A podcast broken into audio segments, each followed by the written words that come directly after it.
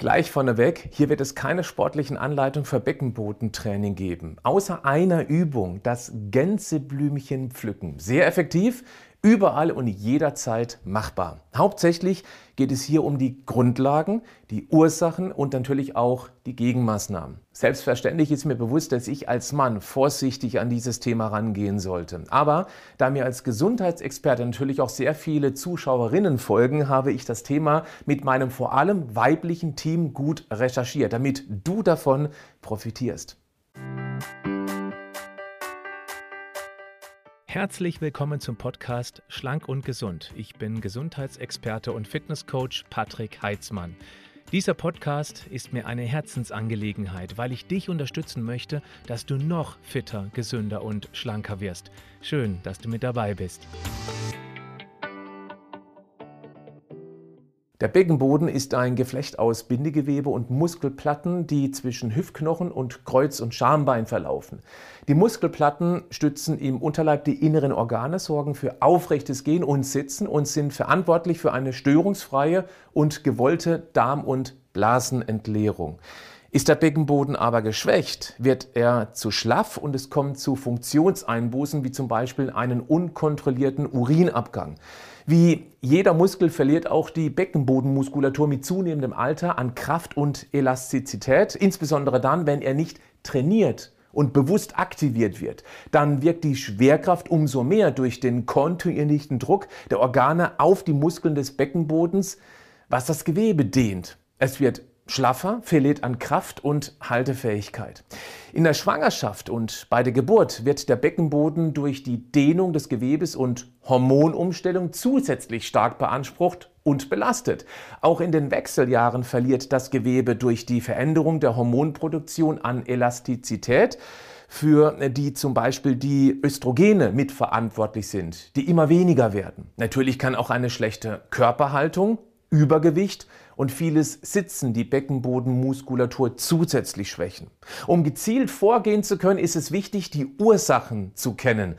Eine Schwangerschaft und die Wechseljahre können hormonbedingt ein Auslöser sein. Also dann, wenn sich das hormonelle Umfeld verhältnismäßig schnell verändert. Eine erhöhte Belastung bzw. die Schwerkraft kann sich bei schwachem Beckenboden sehr ungünstig auswirken, zum Beispiel bei Übergewicht und durch die Schwangerschaft, wie eben schon erwähnt. Selbstverständlich auch die immense Gewebsbelastung bei der Geburt, dann später durch das Heben und Tragen des Kindes, natürlich auch Heben und Tragen von schweren Gegenständen, wenn das nicht muskulär durch Training vorbereitet wurde. Auch starkes Drücken bei zum Beispiel Verstopfung kann das Gewebe dehnen.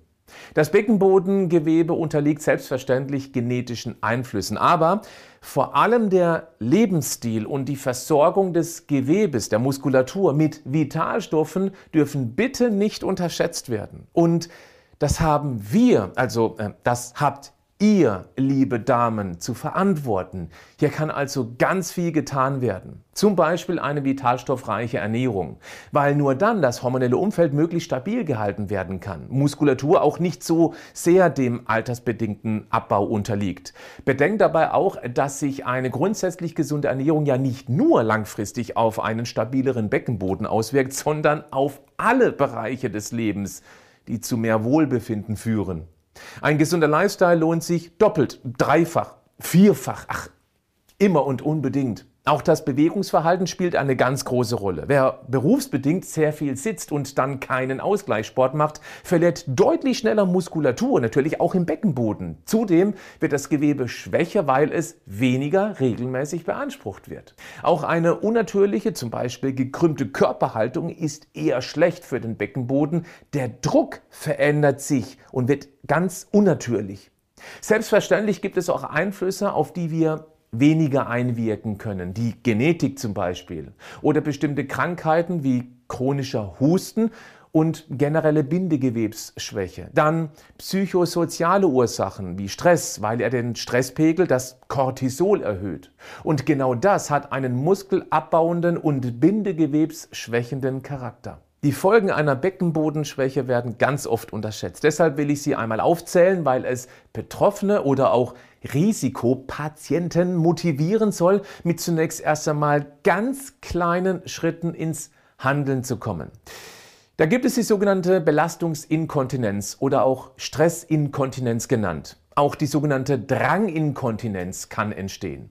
Blasenentzündungen können vermehrt auftreten, auch Unterleibsschmerzen, oft auch Verstopfung. Dann Rückenschmerzen bzw. eine schlechte Körperhaltung, die zu Rückenschmerzen führen kann. Oder die Fehllage von Organen im Bauchraum und damit eventuelle Funktionseinschränkungen.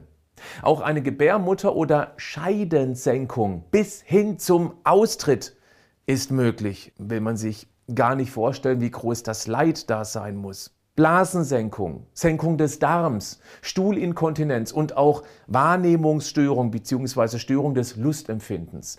Du erkennst, eine Beckenbodenschwäche kann weitreichende Konsequenzen haben. Deshalb hier mal ganz flott und kompakt mögliche Gegenmaßnahmen, die mein Team und ich für dich recherchiert haben. Und wichtig, es geht nicht darum, alles umzusetzen, nicht einmal möglichst viel davon, sondern zu beginnen. Falls du davon betroffen bist, nimm dir zwei, maximal drei Ideen vor, die du ab sofort konsequent umsetzen wirst. Die setzt du aber dann auch um, weil du dann bald bemerken wirst, wie gut dir das tut. Das motiviert dann endlich an diesem wichtigen Thema dran zu bleiben. Okay? Legen wir los. Weil Übergewicht ein ganz großer Risikofaktor darstellt, eine grundlegende Ernährungsumstellung zahlt auf so vielen Bereichen deines Lebens ein. Ist sicher der aufwendigste Punkt, aber mein Team und ich können dich dabei unterstützen, wenn du magst. Klick mal auf den Link in den Show Notes zu diesem Podcast. Da kommst du zu einem Erklärvideo, warum unser leichter als du denkst Online-Coaching so erfolgreich ist und es deshalb schon fast 100.000 Menschen mitgemacht haben. Nimm dir diese paar Minuten, nachdem du das hier angehört hast. Es könnte so viel verändern, weit weg von irgendwelchen völlig verrückten und übertrieben anstrengenden Diäten.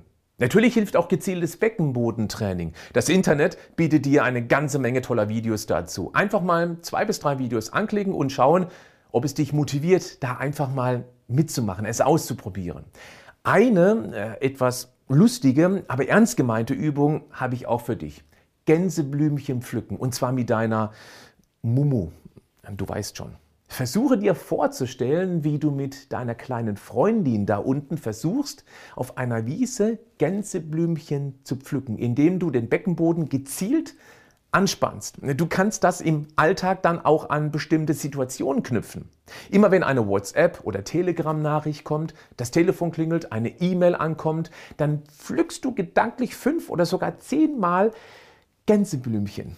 Das stärkt definitiv deine Beckenbodenmuskeln und es sieht ja keiner, was du da Gutes für dich tust. Achte auf deine Darmgesundheit. Vor allem Verstopfungen belasten den Beckenboden. Eine Darmsanierung mit einer guten prä- und probiotischen Ernährung, vielleicht auch einer gut durchdachten Darmkur, helfen dem Darm, sich zu regenerieren.